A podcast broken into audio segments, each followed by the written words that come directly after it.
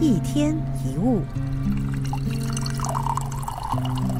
很多时候我们遇到不顺遂，就容易沮丧、心烦，甚至怨天尤人。但是成年之后呢，就学会了尽量随遇而安，顺其自然，并不是我们的修养变好了，或者是个性改变了，只是我们已经明白了，有些事既然无能为力，就不要白费心力。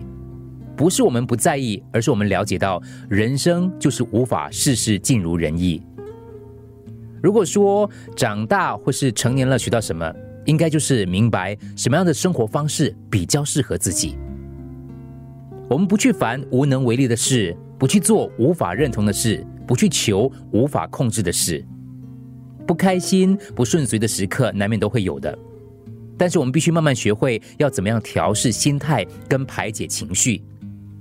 有些人可能觉得自己不是那种积极正面的人，但是你要靠让身心舒畅的事物跟活动来转移那些负面思考，这个很重要。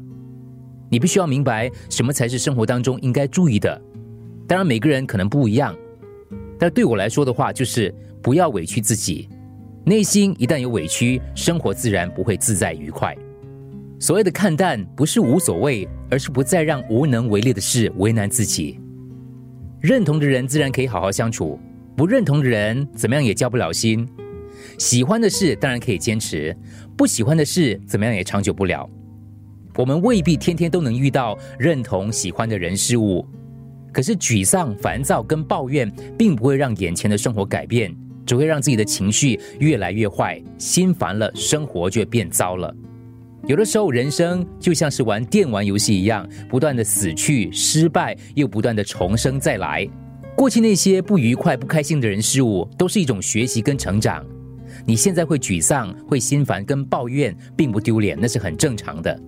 随着经验累积，心智成熟，就会懂得看淡跟顺势而为。那些挫败都会过去的，生活没有过不了的坎，只是伤口大小的差别而已。只有时间的长短不一样而已。